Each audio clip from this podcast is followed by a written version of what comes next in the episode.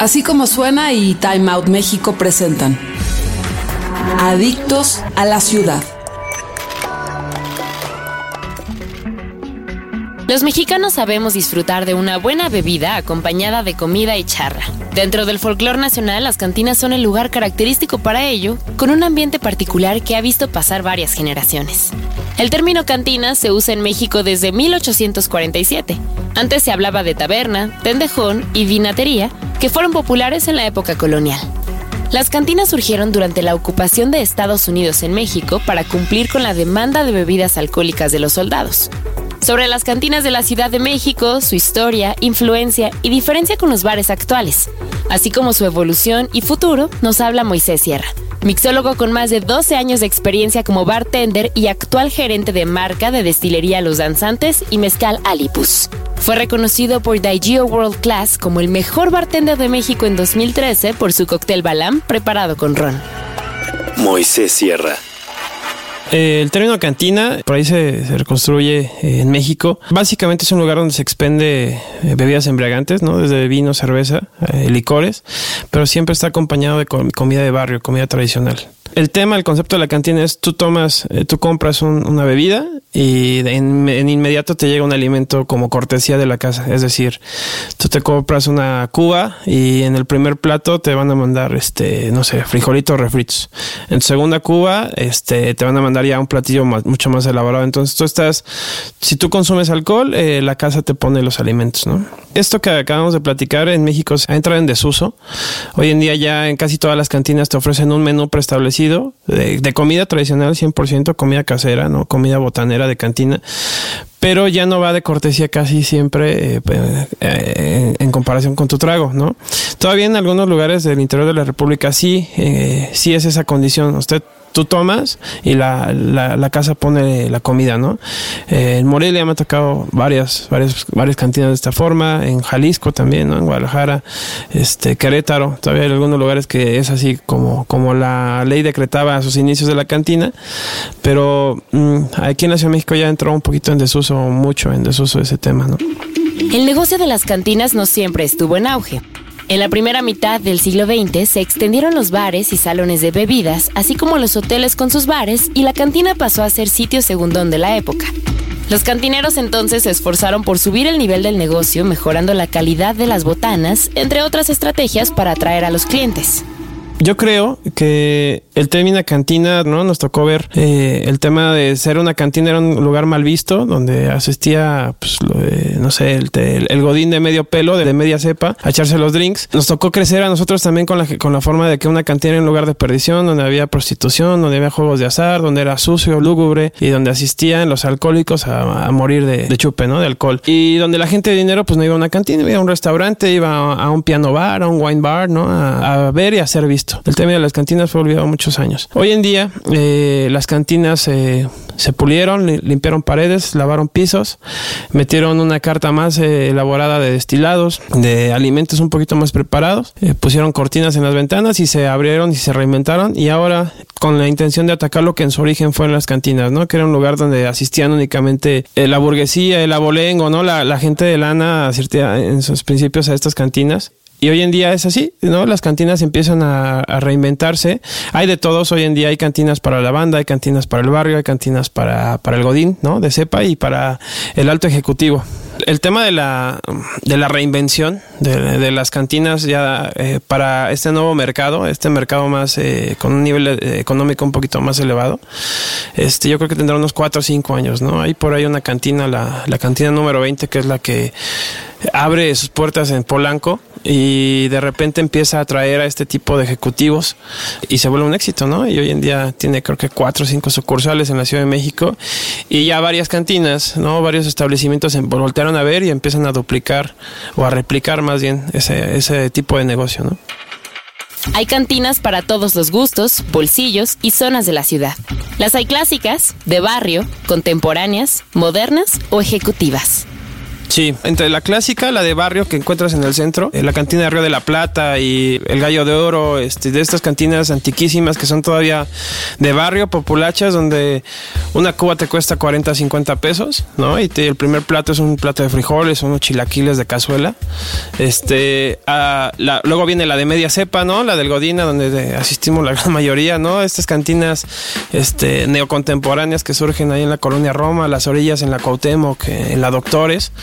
Eh, y luego viene la cantina de, alta cepa, ¿no? De esta cantina ejecutiva, por así llamarla, donde se ofrece ya eh, una variedad increíble de destilados, donde el servicio ya es mucho más pulido donde obviamente las instalaciones ya son este mucho mucho más este cuidadas en el detalle, el servicio es mucho más personalizado. Desde mi punto de vista es un restaurante disfrazado de cantina, ¿no? No llega a ser cantina cantina, no. La cantina de barrio yo la considero eh, más eh, eh, ¿cómo llamarla? Es, es esta cantina que surge a, mediados del siglo anterior, ¿no? Por ahí de los 1940s, 1950s, eh, en donde se vuelve una cantina que abre en una colonia popular, donde se ofrece desde pulque hasta destilados nacionales principalmente donde existen estas eh, las ficheras, los juegos de dominó, etcétera, etcétera. Y la cantina clásica eh, es todavía antique, mucho más antigua. Generalmente eran lugares pequeños donde se ofrecían destilados únicamente, destilados nacionales. Rara vez se ofrecía cerveza, se ofrecían destilados y licores principalmente. Y la comida constaba de dos platillos, ¿no? Principalmente eran eh, casi siempre un guiso con frijoles y un guiso con carne. Y donde en la orilla se encontraba una rocola principalmente y ya, tan tan, ¿no? Esa era una cantina mucho más clásica. La cantina de barrio pues ya se empieza a modernizar, ahí incluyen, este, de repente llegan los tríos, de repente llegaba el norteño y se empiezan a hacer lugares mucho más comunes, ¿no? La cantina de barrio ya permite el acceso a mujeres, ya permite el acceso a uniformados, ¿no? La cantina clásica por ley decretaba que no existían ni uniformados, ni mujeres, ni niños dentro. Era un lugar para, para puros hombres y para platicar de negocios, ¿no? Para la jugada del dominó, el, el ese tipo de cosas. A partir de 1982, las mujeres pueden entrar a las cantinas gracias a un decreto publicado por el entonces regente del Distrito Federal, Carlos Hank González, que derogó la prohibición de ingresar a las damas a estos lugares. En un inicio hubo descontento de algunos dueños y clientes de cantinas al suponer que bajaría la clientela o cambiaría el ambiente del lugar. Después se tuvieron que adaptar a las nuevas circunstancias, instalando sanitarios para damas y retirando los letreros donde se prohibía su ingreso de ser un lugar excluyente se volvió un lugar incluyente donde ya pueden entrar mujeres. Eso trajo también al establecimiento, para bien o para mal, este otro tipo de negocio, ¿no? Las famosas ficheras. Y muchas de esas cantinas terminan evolucionando a, a otro giro comercial que eran los famosos tuburios, ¿no? Sí.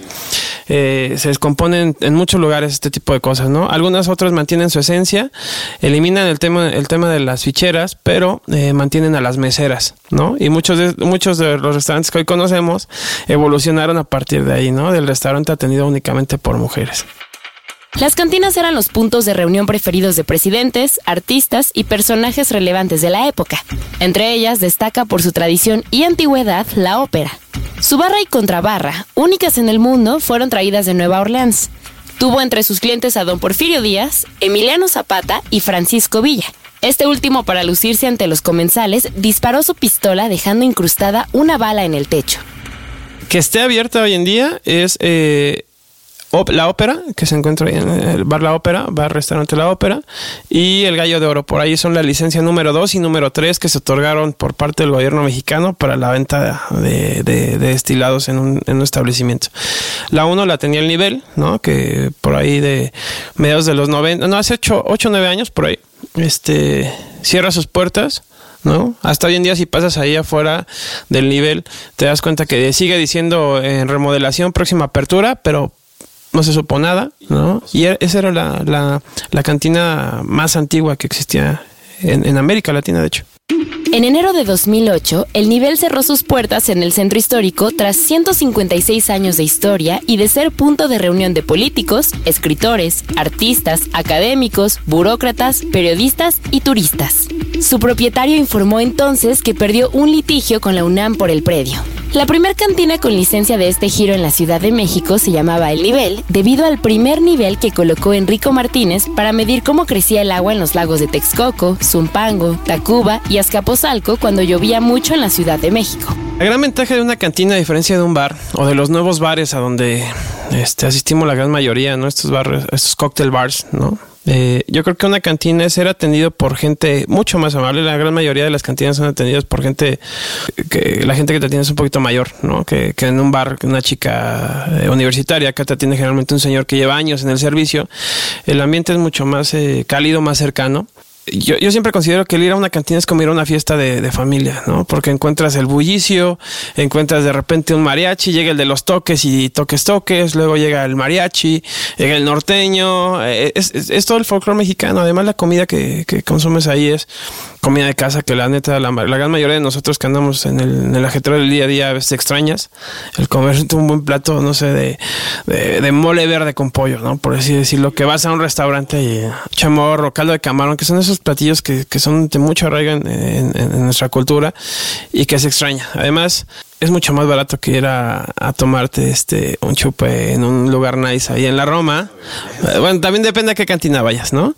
Pero yo creo que el ambiente es lo que genera el término cantin, el ambiente cantinero es mucho más bohemio, ¿no? Mucho más de charla, más de plática, es más de cuates, ¿no? No tienes el, ruido estridente de un antro, pero puedes ir a cotorrear con tus con toda tu banda. Eh, sin duda las cantinas es para gente relajada, ¿no? Para gente que no busca hacer, ver y ser vista, ¿no? Es para mí. Moisés Sierra nos comparte sus cantinas y bares favoritos de la Ciudad de México. Cantinas, Gallo de Oro, sin duda. Más allá, quizá el, la infraestructura del lugar, oye, la acaban de remodelar, no tiene mucho que la remodelaron. Tiene una de las barras de, roble este, más antiguas de la ciudad, increíble, con unos, unos cristales increíbles.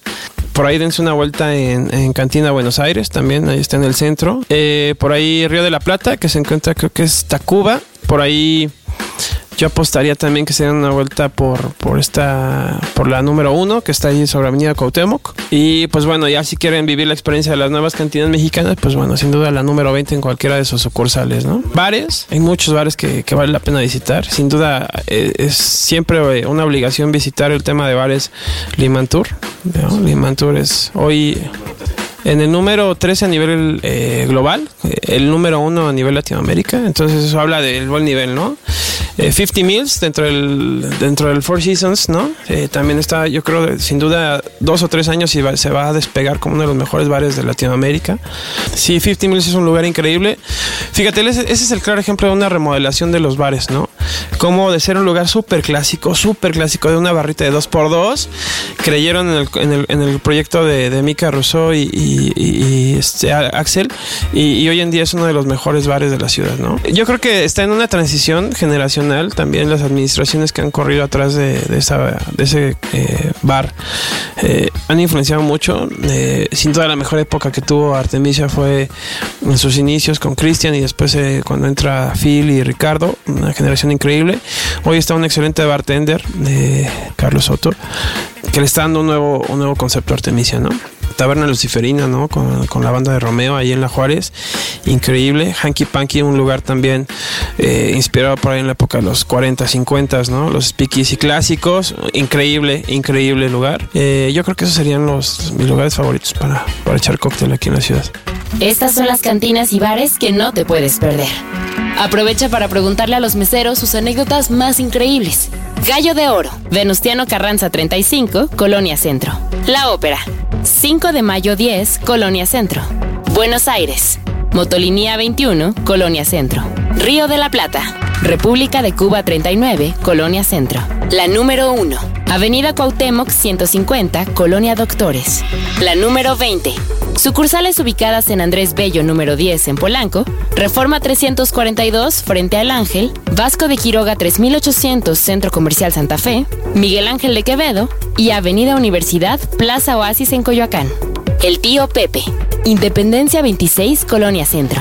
Bar Oxford, Ignacio Mariscal 67 Colonia Tabacalera. Liman Tour, Álvaro Obregón 106 Roma Norte. 50 Mills. Dentro del Hotel Four Seasons, Paseo de la Reforma 500. Cantina Riviera del Sur.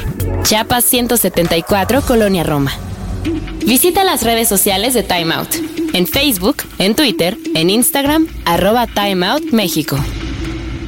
Así como suena y Time Out presentaron Adictos a la Ciudad. Escucha esta y otras adicciones en nuestra página así como suena.com o descarga nuestra aplicación en iTunes o Google Play.